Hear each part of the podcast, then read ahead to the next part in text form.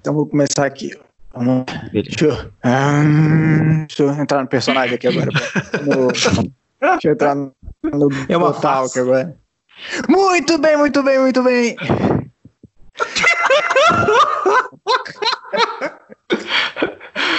Pronto, já temos bastidores.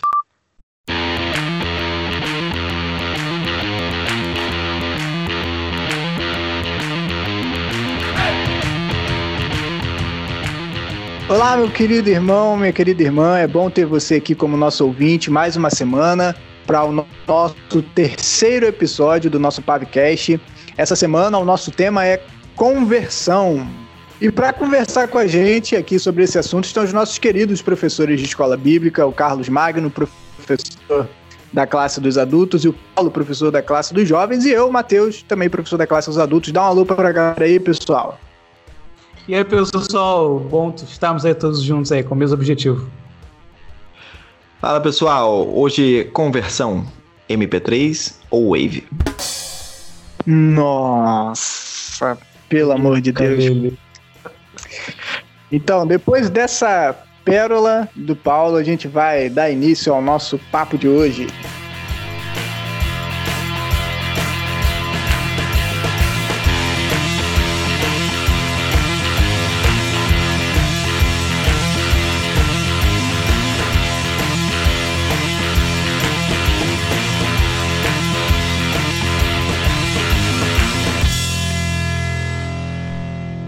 Gente, conversão. Esse é um assunto também, é, como da semana passada que a gente conversou, é uma palavra que está no, no vocabulário comum, né? Já caiu no, na, é, de palavras populares e comuns que a gente usa no dia a dia, nas nossas conversas. E quando isso acontece, algumas confusões podem ser geradas em decorrência disso, porque a palavra acaba ganhando um campo semântico muito amplo, né? Então, para a gente começar a nossa conversa sobre conversão, como na semana passada, que a gente estava falando sobre o evangelho, a palavra que caiu no uso popular. Então, por conta disso, muita confusão acaba surgindo, alguns conceitos um pouco distorcidos com relação ao que é conversão e a falsa noção de que é uma conversão. Então, algumas ideias erradas acabam conduzindo a gente a entender a conversão de maneira errada. E se nós entendemos a, con a conversão de maneira errada, a gente acaba esperando coisas erradas daqueles que dizem ser convertidos, né? Então, para a gente começar a nossa conversa de hoje, o que seria conversão? Como que a gente poderia definir biblicamente a conversão? O que que envolve? Como que acontece? O irmão Mateus, conversão não é se entregar para Deus? Olha, não deixa de ser, né? Não deixa de ser. E... Mas é um pouco além disso, né? Um pouco mais do que isso. Né, Maguinho? O que, que você acha sobre isso? É, as palavras, elas sempre dão as suas primeiras impressões. É legal que quando a gente vê em conversão, a primeira coisa que vem à nossa cabeça é uma mudança, né? Uma alteração. E, como a gente conversou na, na última gravação, no último podcast, o que é bem aparente, o que é bem claro para que nós, nós consigamos ver, normalmente é o que vai ditar o conceito que nós damos para as coisas. Né? Então, quando a gente fala em conversão, normalmente a primeira coisa que a gente pensa é apenas uma mudança externa, uma mudança de vida drástica. Mudança e ainda, embora isso seja isso, mudança de hábito, quase o filme Entra da, a musiquinha da, da, Isso aí, da Whoop Goldberg. Saudosa Whoop Goldberg. Ah, tá viva ainda, né? Coitada. Tá viva? Tô matando a mulher, levando ela pro céu. Ela se converteu, eu não sei, mas tá viva. Rapidão, só pra gente complementar aí. Conversão. Dicionário no Google tá aqui. 1. Um, ato ou efeito de converter-se. 2. Mudança de religião ou seita, divisão de costumes, etc. É, três, alteração de sentido, de direção. E aí tem do ladinho aqui, é, conversão dentro do âmbito religioso. Aí tá escrito assim: a conversão religiosa ou simplesmente conversão é a adoção de uma nova identidade religiosa. A conversão não ocorre apenas de uma religião para outra, mas também entre diferentes setores de uma mesma religião, como dentro das diferentes denominações cristãs, por exemplo. Exatamente, né? Então, acho que é, qual o primeiro aspecto que a gente tem do conceito popular que a gente tem de conversão, né? Então, talvez a gente vê a gente, olha como fulano tá andando, olha como fulano tá se vestindo, olha, ele tá frequentando uma comunidade religiosa, e aí normalmente a gente fala, ah, é conversão. E será que conversão seria apenas essa mudança externa? E aí a gente, quando a gente procura definir alguma coisa, a gente não, é, não consegue fugir de dizer o que não é. E no caso é isso, isso pode gerar até algumas confusões que a gente precisa esclarecer antes de dizer o que é conversão, né? Vocês já viram, conseguem pensar em algum outro exemplo como, como esse? Não, realmente. A gente tem esse problema quando a gente associa a conversão simplesmente como uma mudança é, de ações, de comportamento porque isso traz para nós a falsa noção de que se alguém mudou determinado comportamento, necessariamente essa pessoa se converteu, ou essa pessoa foi convertida e agora ela é um cristão genuíno. Isso é um problema muito grande, porque essencialmente a conversão, segundo as escrituras, ela não é apenas uma mudança de comportamento.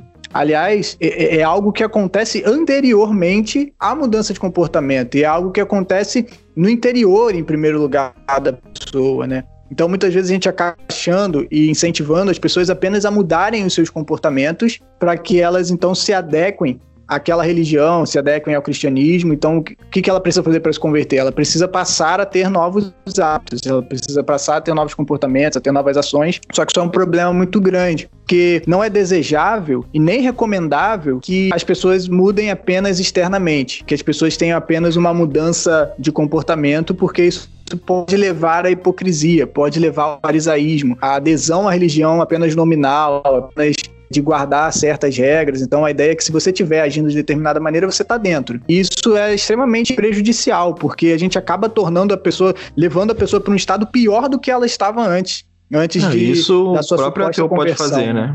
Sim, uma, uma pessoa sem Cristo pode mudar as suas ações. Hoje em dia, é, o campo da literatura e de autoajuda está cheio de livros nesse sentido, né? De ah, mude seus hábitos para mudar a sua vida, transforme as suas ações para você vai transformar o mundo ao seu redor. E isso é, é muito presente, né? Sim. Vocês acham que ter uma má compreensão sobre o que é conversão pode gerar crentes nominais? Sim, acho que a pessoa pode se achar convertida e nunca ter se convertido de fato, né? Sim, sim, e é aquilo que a gente tá, que eu estava falando antes, né? Quando você define a conversão apenas como se adequar a determinados padrões ou começar a, a assimilar uma certa cultura, você gera falsas conversões, porque cá entre nós é muito fácil você assumir uma cultura cristã, é muito fácil você se parecer com um cristão. Basta você frequentar a igreja por algumas semanas que você começa a entender como que as pessoas falam, como que elas se cumprimentam, como que elas se vestem, o que, que é permitido, quais ações, quais atitudes, quais ações elas são é, aceitáveis e toleráveis e quais ações não são toleráveis. Você começa a entender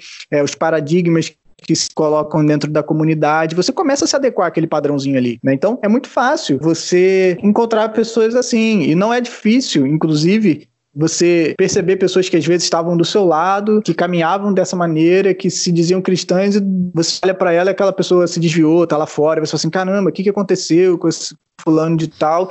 O que aconteceu é que pode correr o risco daquela pessoa nunca ter se convertido, né? Ela está apenas é, assimilando, reproduzindo padrões assumidamente cristãos, né? Que distinguem como se fosse uma espécie de, de símbolo, de né? É, uma espécie de algo que representa que aquela pessoa é cristã, né? A maneira como ela fala, como ela se veste, o que ela assiste, ela consome. É muito fácil ter, tomar para si essas coisas, né? Exato, é que nem alguém que agora é roqueiro, daqui a pouco é do reggae, e aí daqui a pouco é cristão, e daqui a pouco tá em outra coisa. Pegou um estilo de vida ali, vestiu, usou enquanto achou que era necessário ali e descartou, né? Não é, houve necessariamente e, a conversão. E essa, essa ideia da falsa conversão é extremamente prejudicial para as igrejas, né? A gente acaba chamando de cristão quem não é cristão. E a gente acaba aceitando na membresia da nossa igreja quem de fato não é um verdadeiro crente em Jesus. Qual o problema que isso traz? Que quando nós aceitamos essas pessoas na nossa igreja, nós estamos confirmando que nós reconhecemos aquela pessoa como um fiel seguidor de Jesus. E qual o problema? Quando ela vai para fora da igreja, na sua vida comum, no seu trabalho, na sua vida com a família, essa pessoa não tem o testemunho de um cristão. Essa pessoa não tem, é, não age como um cristão, não pensa como um cristão, não ama como um cristão. Então o que, que acontece? As pessoas de fora que sabem que ele frequenta a igreja e que a igreja reconhece que ele é cristão, começam a falar o quê? Olha o cristão aí, como é que age. Olha o testemunho que o cristão dá. Olha o que, que o cristão está fazendo. Ah, esse cara vai para a igreja, esse cara, é, é, ele é mesmo crente, olha o que, que ele está fazendo. Isso, esse é um grande problema, que a gente mancha o testemunho da igreja, né? Exatamente, Jesus passa a ser representado por pessoas que não carregam Jesus. Sim. E é legal que a, a definição em si, ela, ela automaticamente nos carrega a, a refletirmos sobre o processo. Quando a gente se depara com, com a definição de que a gente poderia colocar como uma resposta à regeneração que Cristo faz, né, que Deus faz nos restaurando, né, e tendo a conversão como resposta a essa regeneração, isso automaticamente nos leva a discernirmos como, como assim regeneração e, e, e conversão, né? Como é que é esse processo, então?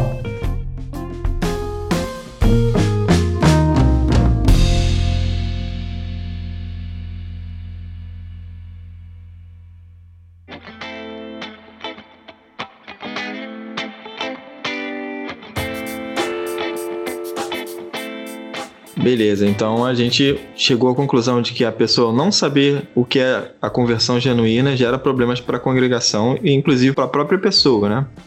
Então, como é que a gente faz para saber quem é convertido, quem não é convertido? Dá para saber? Como é que se dá esse processo? É de uma vez? É um processo? É um dia que do nada acontece uma coisa na sua vida e muda? A gente já nasce convertido? Dá para rolar isso? Um, uma pessoa nascer e já tá convertida, né? Os cristãos que nascem em lares cristãos, né? Eles precisam se converter também? Ou não? É hereditária. A, a conversão já vem de berço. Como é que é isso? Então, Paulo, acho que para elucidar um pouco o nosso, o nosso assunto, todos os seres humanos precisam se converter, né? Porque todos os seres humanos nascem em pecado.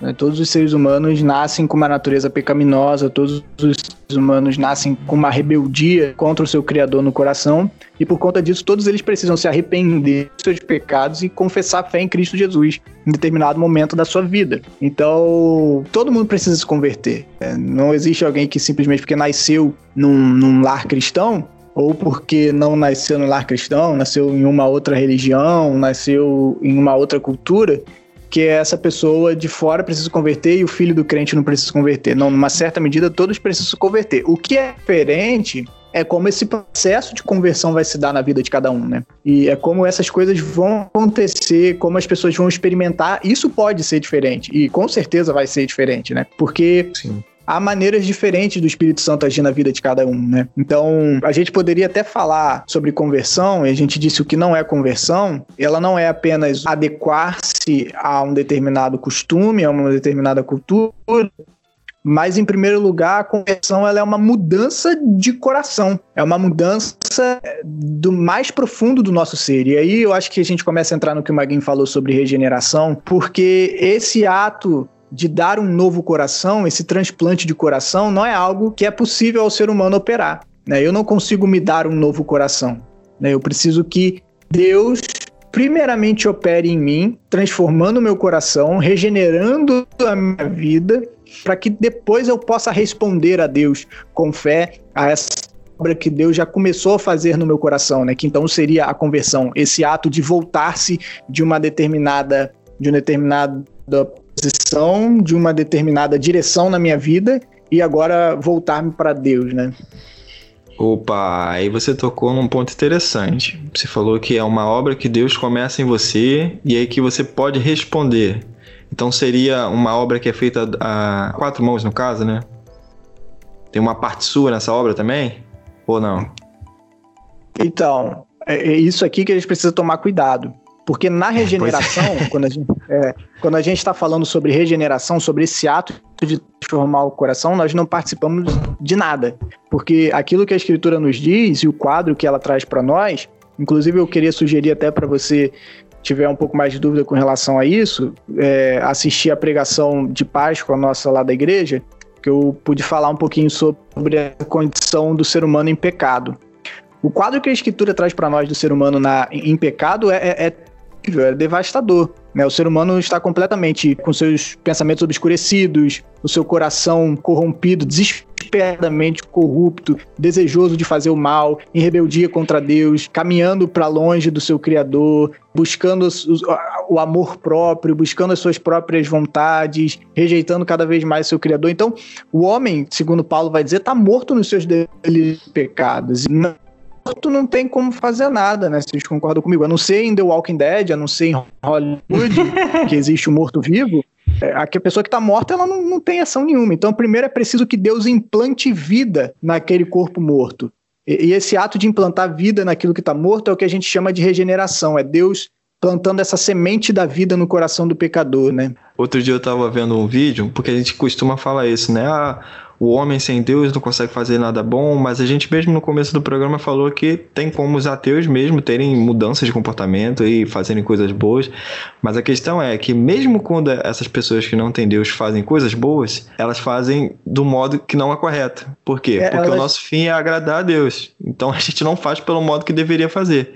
É, tudo aquilo que a gente não faz com vistas à glória de Deus é pecaminoso, né? O apóstolo Paulo diz o seguinte: se você quer comais, quer bebais, fazei tudo para a glória de Deus. O que, que Paulo está dizendo? Se fazer a coisa mais simples da vida, que é comer e beber, até isso você tem que fazer para a glória de Deus. Ou seja, até mesmo quando eu ajudo pessoas carentes, e se eu não estou fazendo isso para a glória de Deus, isso é um ato pecaminoso, né? Exatamente. Essa ação, essa atitude, ela não é recebida com um agrado por Deus, porque ela é fruto de um coração que está em rebeldia contra Deus. Então, esse próprio ato de fazer o bem para o outro é uma ação de rebeldia contra o próprio Criador, né? E isso às vezes gera um pouco de confusão na gente, né? Isso não, não significa que pessoas que não não têm Deus não podem fazer algum tipo de bem mas no seu coração elas não têm como agradar a Deus. O profeta Isaías vai dizer: todas as suas ações são como trapos né, de, de imundícia, são como pedaços de pano sujos, né, suas ações justas, né? O ser humano no estado caído, no estado de pecado, não tem condições de fazer nada para agradar a Deus até o momento em que Deus vem e implanta essa vida. E quando Deus implanta essa vida, aí sim o ser humano começa e tem condições de responder ao seu Criador, a ouvir o Evangelho, a, a, a, responder ao evangelho com fé, com mudança, aí sim há a verdadeira mudança. A verdadeira, a verdadeira mudança é aquela que ocorre de uma mudança do coração, em primeiro lugar. Então é por isso que a gente prega o evangelho, na esperança de que a semente, ao ser lançada no coração das pessoas, o Espírito Santo vai dar o crescimento, fazer ela germinar ali, né? Acho que o que o Matheus estava falando me fez até lembrar de, um, de uma aula dele que eu, que eu pude assistir, em que ele exemplificava, inclusive, quando algumas pessoas é, continuavam no mesmo erro em razão de que não era feita uma análise de da onde, o que na, no coração da pessoa gerava aquele problema. Eu, eu não me esqueci daquilo, percebendo que realmente fazia todo sentido, né? Então, qualquer pecado que a pessoa continue praticando e você tentar evitar que isso ocorra é, de diversas formas, mas sem descobrir o que por detrás desse vício ou desse desejo pecaminoso está no coração da pessoa, né, em relação ao que ela adora, que é até uma coisa que a gente vai conversar mais para o final, e você não vai conseguir resolver aquele problema de verdade. Você vai maquiar, você vai adiar, mas não vai resolver. O que prova que realmente a gente é uma questão de coração, né? Então não se trata de você fazer um, um cidadão teoricamente perfeito, mas se trata de você fazer um coração regenerado que gerará ou atos é, de acordo com o que é, é dito pela Bíblia, ou atos equivocados que terminarão num arrependimento e, e o lamento e o clamor da misericórdia e do perdão do Senhor. É interessante a gente pensar, porque esse está na essência daquilo que é o pecado, né? Muitas vezes a gente pensa que o pecado é necessariamente quando Adão e Eva comeram, o pecado foi a desobediência, em primeiro lugar, desobedeceram uma ordem de Deus, ou seja, eles tiveram um mau comportamento, o que, que a gente faz? Se o problema que o ser humano teve com Deus foi um problema de mau comportamento, qual a solução que a gente tem para resolver esse problema? Basta você se comportar bem que você vai ser aceito por Deus. Só que a questão não é essa. O problema é que o pecado ele é mais profundo, né? O pecado é algo que começa no coração. É, o ser humano, a desobediência, o ato de desobedecer a Deus e comer do fruto, é algo que primeiro foi gerado no coração do homem. A cobiça no coração do homem. o desejo de se tornar como Deus, o desejo de não precisar prestar contas a Deus, o desejo de o ser humano que foi criado para amar Deus sobre todas as coisas e amar o próximo como a si mesmo, o que, que ele faz? Ele alterna essa ordem, ele não ama Deus todas as coisas, ele começa a amar a si mesmo, ele começa a se colocar em primeiro lugar, ele começa a ter uma espécie de auto-amor, uma espécie de amor próprio, né? Aonde o, o que ele faz agora é só para benefício próprio. Ele simplesmente passa, os seus amores são afetados. O ser humano passa a amar aquilo que ele não deveria amar, né? Passa a se amar em primeiro lugar. Segundo Martin Lutero, o ser humano passa a estar encurvado sobre si mesmo, adorando a si mesmo, né? É, tendo um Deus na barriga, satisfazendo seus próprios desejos. Então, essa é a raiz do pecado, é, é esse amor distorcido. É, eu gosto de imaginar a seguinte imagem do ser humano olhando para o seu próprio, seu próprio reflexo no espelho a vida inteira. Né? Até que em um momento Deus o chama nesse chamado eficaz, dizendo assim, e por causa desse chamado ele se vira. E esse chamado ser a, a, uma exemplificação da regeneração e o ato de dessa reação de se voltar a Deus exemplificar a conversão. Beleza, então a gente falou aí de um Deus que te chama a conversão e que aí te possibilita que a partir dali você não faça só as coisas que a sua carne te chama a fazer. E aí tem um outro processo que acontece, né? Que vocês estavam comentando, que vem junto ou após isso, né? Seria a conversão em si, seria a resposta do ser humano a essa ação que Deus começou a fazer no seu coração. Para dizer assim, a regeneração seria é, o ato de Deus imputar vida ao coração do homem, enquanto que a conversão seria esse ato do ser humano responder a essa, a essa ação de Deus. Né? E, então a gente poderia dizer assim: sem a regeneração, se o homem não for regenerado, é impossível ele crer em Cristo. Não tem como. O homem não vai conseguir crer em Cristo se ele não for regenerado, se ele não nascer de novo. E a regeneração é isso, é esse novo nascimento que Jesus fala em João 3 lá para Nicodemos. Mas com a regeneração, quando Deus regenera o humano, ele nasce de novo, é impossível não crer em Cristo. Ou seja, todos aqueles que são regenerados por Deus, eles necessariamente, em algum momento da sua vida, irão responder a esse chamado de Deus, irão responder a essa vida que o Espírito Santo implantou no seu coração, Paulo. E aí eu acho legal a gente falar um pouco sobre o que você falou quando a gente começou esse ponto, que é sobre como se dá esse processo de conversão, né? Se ele é instantâneo, se ele é um processo, porque às vezes muita gente tem esse tipo de, de, de, dúvida por algumas ênfases que a gente acaba dando na conversão. Eu mesmo, durante o meu início na caminhada cristã, cresci vendo muitas pessoas dando ênfase àquelas conversões miraculosas, o cara que era ex-bruxo, sei lá, se converteu ao cristianismo, o cara que era vivia uma vida de extrema promiscuidade, vivia enchendo a cara, é, batia na esposa, aí ele se converteu, agora ele é uma nova pessoa, o cara que era traficante, era drogado, agora ele se converteu, mudou da água para o vinho. E havia muita ênfase nesse tipo de experiência, assim, quase como se fosse a conversão como sendo um caminhão vindo ao seu encontro de maneira absurda e você não tem como resistir aquilo, né? Algo que de fato impacta a vida da pessoa. E a minha experiência de conversão pessoal não foi assim. Eu cresci num lar piedoso, é, assim, os meus pais católicos me, me criaram da igreja católica, sempre me ensinaram a fazer o bem, me ensinaram uma moralidade cristã, me ensinar a, a, a, cuidar dos outros, a me importar com as pessoas ao meu redor. Então, quando eu comecei aí na igreja, eu me converti, não foi um ato assim instantâneo, tipo, caramba, aconteceu alguma coisa aqui. Esse foi o dia da minha conversão. Isso era muito marcante para mim, né? Porque tinha pessoas que diziam assim: eu me converti no dia 7 de setembro de 1800, 1800, é um vampiro, de 1900. É, o, é, o, primeiro vampiro convertido vampiro? na história. O cara que chega e fala assim: Eu me converti no dia 7 de setembro de 1983, numa noite chuvosa. O pastor fez o apelo, eu fui à frente. Aquele dia eu mudei minha vida. Eu falo assim: Caramba, cara, eu acho que eu não sei exatamente que dia que isso aconteceu na minha vida, não. Há essa forma de. de essa, essa experiência pode acontecer na vida de algumas pessoas, né? Há pessoas que vão ter essa experiência marcante de tipo, ela teve um encontro tão forte com Deus que a vida dela mudou totalmente de um dia para o outro. Mas vão pessoas que, eu acredito que é o meu caso, vão, vão ter um processo. Um dia eu me dei conta de o Espírito Santo me convenceu da verdade, do juízo, é, me convenceu do pecado. Quando eu vi, eu falei assim, cara, eu creio nessas coisas. Isso é, é, o que dá sustento à minha vida. É isso que eu acredito. É de fato isso, eu creio, meu coração está nessas coisas. Eu creio em Jesus. E não foi uma coisa assim, espetacular de uma hora para outra. Quando eu percebi, eu já estava crendo. Quando eu percebi, eu, caramba, eu amo essas verdades. E eu, a minha vida está baseada nelas. E eu acho que isso confortou muito meu coração. Porque tem gente que passa por essa experiência, geralmente quem cresceu num lar cristão, foi aquilo que a gente falou, né? Então não precisa converter. Mas quando você nasce num lar cristão, às vezes você não consegue identificar que dia que isso aconteceu. Porque seus pais te ensinaram desde pequeno o caminho a seguir, qual caminho você deve trilhar, qual caminho você deve andar. E o Espírito Santo foi trabalhando na sua vida através dessas coisas. E desde pequeno o Espírito Santo foi criando, transformando seu coração, a ponto de você crescer e falar assim, cara, eu não sei que momento eu me converti de fato. Eu sempre fui convertido, a pessoa tem essa, essa noção, né? Eu sempre fui convertido.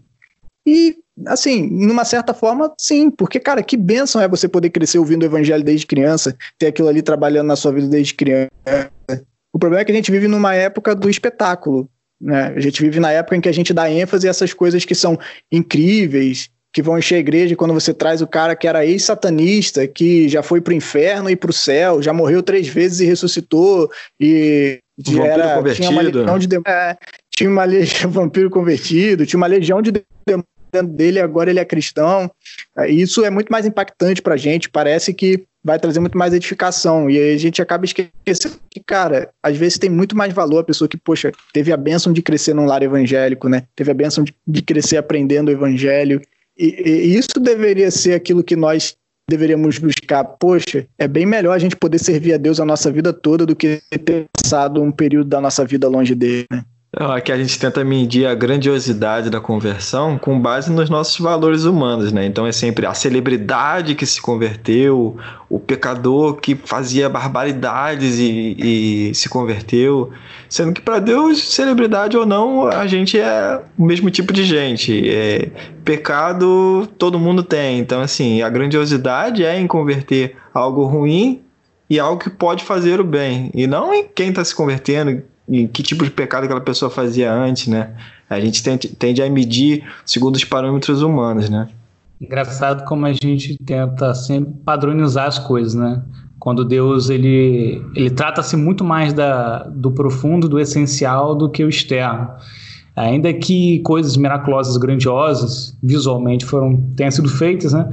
Mas de boa parte, acho que dos momentos que eu me recordo em que Jesus ficou, é, mostrava uma surpresa, mostrava estar impressionado, né? Foi em momentos de, de expressão de fé, de momentos simples, né? Desde um perfume de uma senhora pobre, desde parábolas como uma moeda, desde encontrar fé em, em pessoas que que sequer eram de seus discípulos, e ele dizer que nunca encontrou outra pessoa com aquela fé.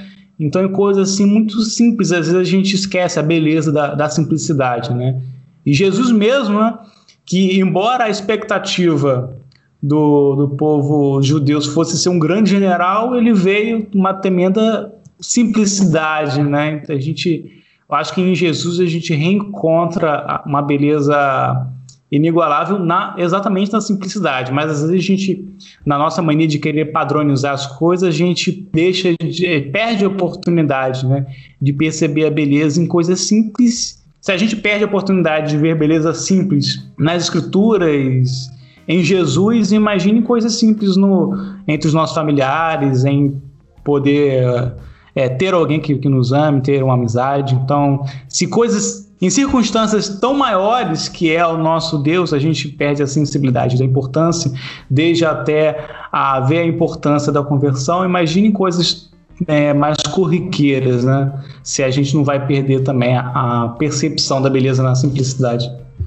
É, é, verdade, cara. A gente tende, né, nós, nós muitas vezes acabamos priorizando essas ações grandiosas, né, miraculosas. E tem duas coisas que a gente precisa entender em primeiro lugar, né?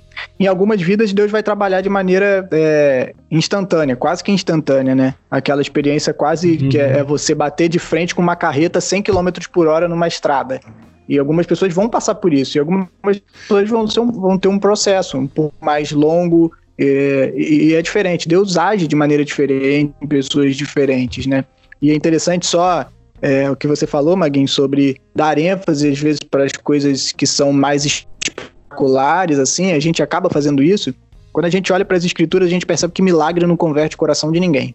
Se fosse assim, o povo de Israel, a primeira uhum. geração que saiu do Egito, não tinha morrido no deserto. Pô, os caras viram Deus abrir, os caras viram as pragas, os caras viram Deus abrindo o, o mar vermelho, os caras viram maná cair do céu, os caras viram uma, uma nuvem cobrindo eles durante o dia e uma coluna de fogo os guiando durante a noite. Os caras viram Deus fazer maravilhas na vida, na vida deles e ainda assim morreram na incredulidade.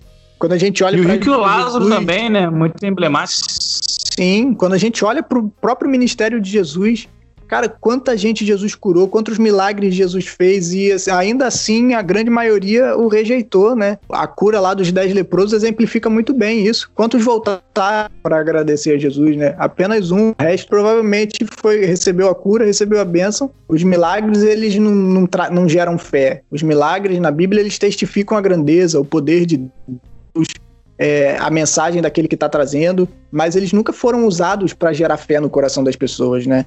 Tantas, tantas vezes a gente enfatiza essas coisas e às vezes as coisas, como você falou, Maguinho, são bem mais simples. A beleza na simplicidade, a beleza nas coisas comuns, nas coisas corriqueiras.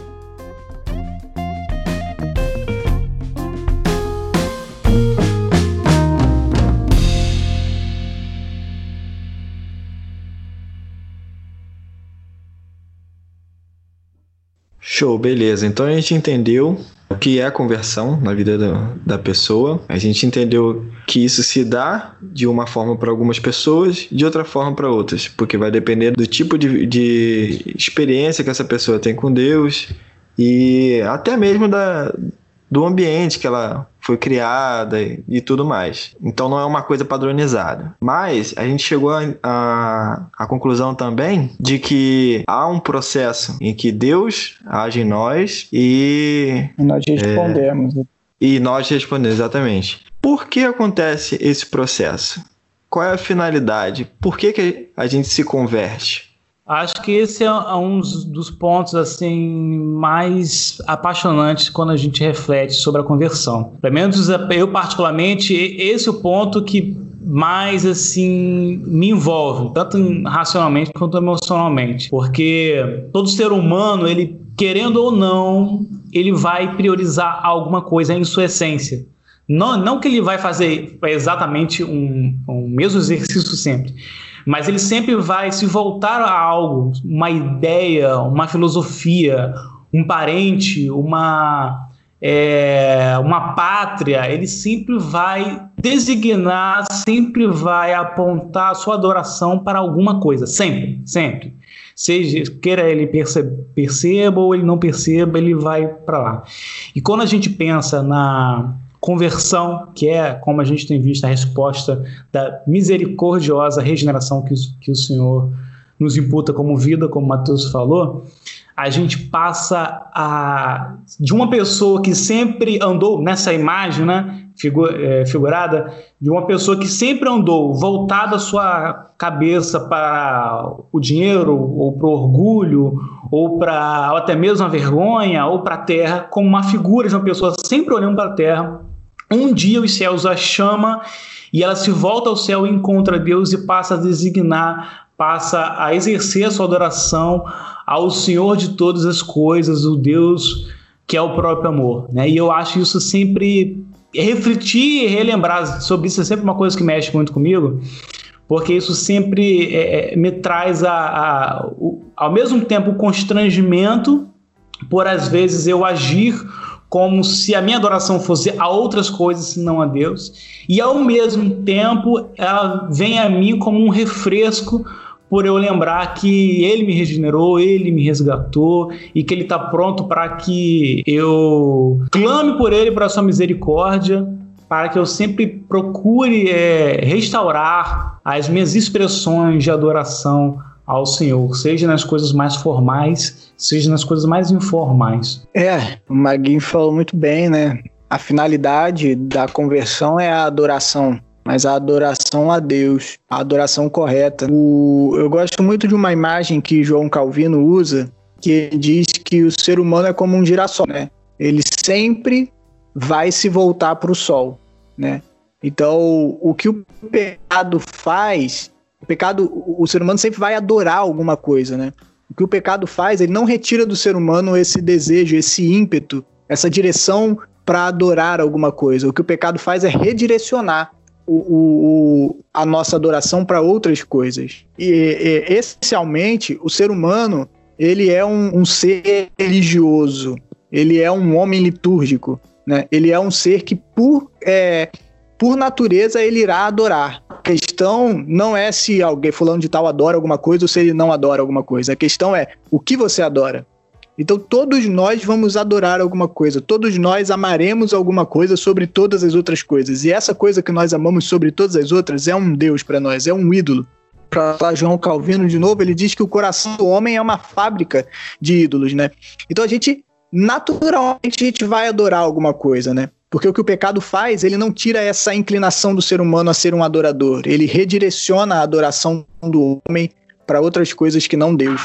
Então a conversão é esse ato do Espírito Santo sobrenaturalmente capacitando o ser humano a rejeitar os seus ídolos, a rejeitar as suas paixões, a rejeitar aquilo que antes ele era escravo, aquilo que antes ele se submetia de livre e espontânea vontade, para adorar aquilo que realmente tem valor para ser adorado, né?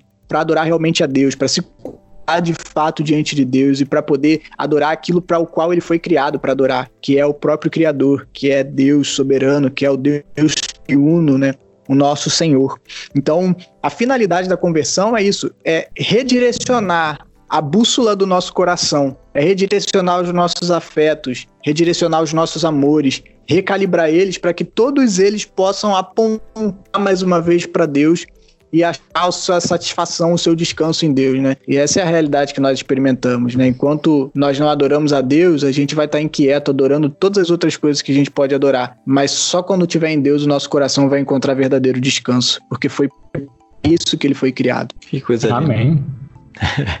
e cara, que doideira. Enquanto Maguinho você estava falando aí sobre antes da conversão, a gente estava com a visão voltada para outras coisas, sem incapaz de enxergar o mundo sobre a ótica cristã, né? Eu estava me lembrando do, do mito da caverna. E até certo ponto faz sentido, porque no mito da caverna, né, ele fala sobre pessoas que estão acorrentadas, olhando para a parede e olhando para as sombras que as coisas lá fora fazem na parede e achando que aquilo é a realidade, né? E é incapaz de ver porque está acorrentado e preso ali naquele lugar. Só que no mito da caverna, quando essas pessoas são soltas, elas olham lá fora a realidade e para elas aquilo não é realidade, elas voltam e acham que a realidade está dentro da caverna. Quando, na verdade, quando o, o, cristão ele se converte, ele passa a enxergar aquilo como a, a real realidade, né? A única realidade possível, né? Ele não volta para dentro da caverna, né? Ele, passa a enxergar que aquilo que ele estava olhando dentro da caverna, na verdade, é que era falso. É como se fosse o Neo do Matrix, Matrix. né? Exatamente. É. Como se a venda dos olhos caísse e aquilo deixasse de fazer sentido para ele. É, e... Por sinal, um, do, um, do, um deles lá é, preferia voltar, né, para ficar na, na, na, falsidade lá da, da Matrix do que viver a realidade, né? Não lembro qual era o nome do personagem. Cypher. Obrigado. A única diferença entre o mito da caverna e a conversão cristã é como acontece essa libertação. Aqui eu queria até recomendar uma obra que tiver mais interesse de ler, poder ler o livro do Jonas Madureira, que é Inteligência Humilhada, que é muito bom, ele aborda isso. A diferença é o que liberta o homem, né? Para Platão, o que liberta o homem é o conhecimento. E muitas vezes é o autoconhecimento, né? O conhecimento que está dentro do próprio homem, então ele se torna capaz de libertar a si mesmo cristianismo essa, essa noção tá longe de ser verdade, né? No cristianismo, o homem é tido como miserável. O ser humano, ele não tem condições. Por isso que o Jonas Madureira usa essa expressão inteligência humilhada, porque o ser humano sempre foi humilhado diante de Deus, que o ser humano sempre foi dependente de Deus. Né? O ser humano sempre precisou da luz para enxergar. Então, ele, de certa maneira, o humano sempre precisou de Deus. E o que acontece depois da queda é que o ser humano se torna miserável. Não é que ele precisa de Deus para enxergar, mas que agora ele se tornou cego e ele precisa ser curado da sua cegueira.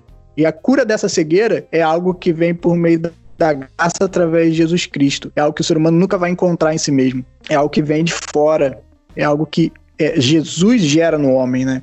Então, é, essa, a, o mito da caverna ele é compatível até certo ponto com a experiência de conversão cristã, com a exceção disso. Nunca vai ser um ato que eu mesmo faço por mim. Eu sei que vou precisar de Jesus, porque eu sou miserável, eu sou cego, eu sou pobre, eu sou nu, e enquanto a minha cegueira não for curada, eu não tenho condições de enxergar. É, essa é a condição miserável do ser humano, né? E para nós é a conclusão que a gente chega, os cristãos que buscaram o autoconhecimento vão chegar a essa conclusão, né? Que estamos em estado miserável dependentes de Deus, no máximo, né? Sim, sim. E aí é até um grande problema que a gente tem hoje com as pregações coaching, né? Que vão dizer que a solução para os seus problemas está dentro de você. Você é incrível. O que você precisa é olhar para dentro de si e entender que todo potencial está dentro de si. Deus está aqui para potencializar tudo isso que já está dentro de você. Quando a gente olha para a realidade, a gente percebe que hum, se você entrar nisso aí, você vai se estrepar, você vai quebrar a cara feio porque esse potencial não está dentro de você. Você só consegue, no máximo, é, fazer coisas que vão ser desnecessárias e inúteis. Né? A gente precisa de Cristo, é só Cristo que vai nos salvar. Nós precisamos de Jesus. Você não é bom. Coach, como é que é aquela página? Coach do fracasso. Você é limitado. Tenha isso em mente. Você é... você é um fracassado. A parte de Cristo você não tem condições de fazer nada, né? É, é o que Gálatas diz, né? Já não sou mais eu que vivo, mas Cristo vive em mim. Então, pessoal, eu acho que a nossa conversa foi bastante bacana hoje, bastante produtiva. Eu curti bastante gravar esse programa. Estou bastante feliz com o resultado dele. É, e nós vamos encerrar então aqui. Só antes de terminar, eu queria anunciar para vocês que na semana que vem nós iremos abordar o tema de evangelização.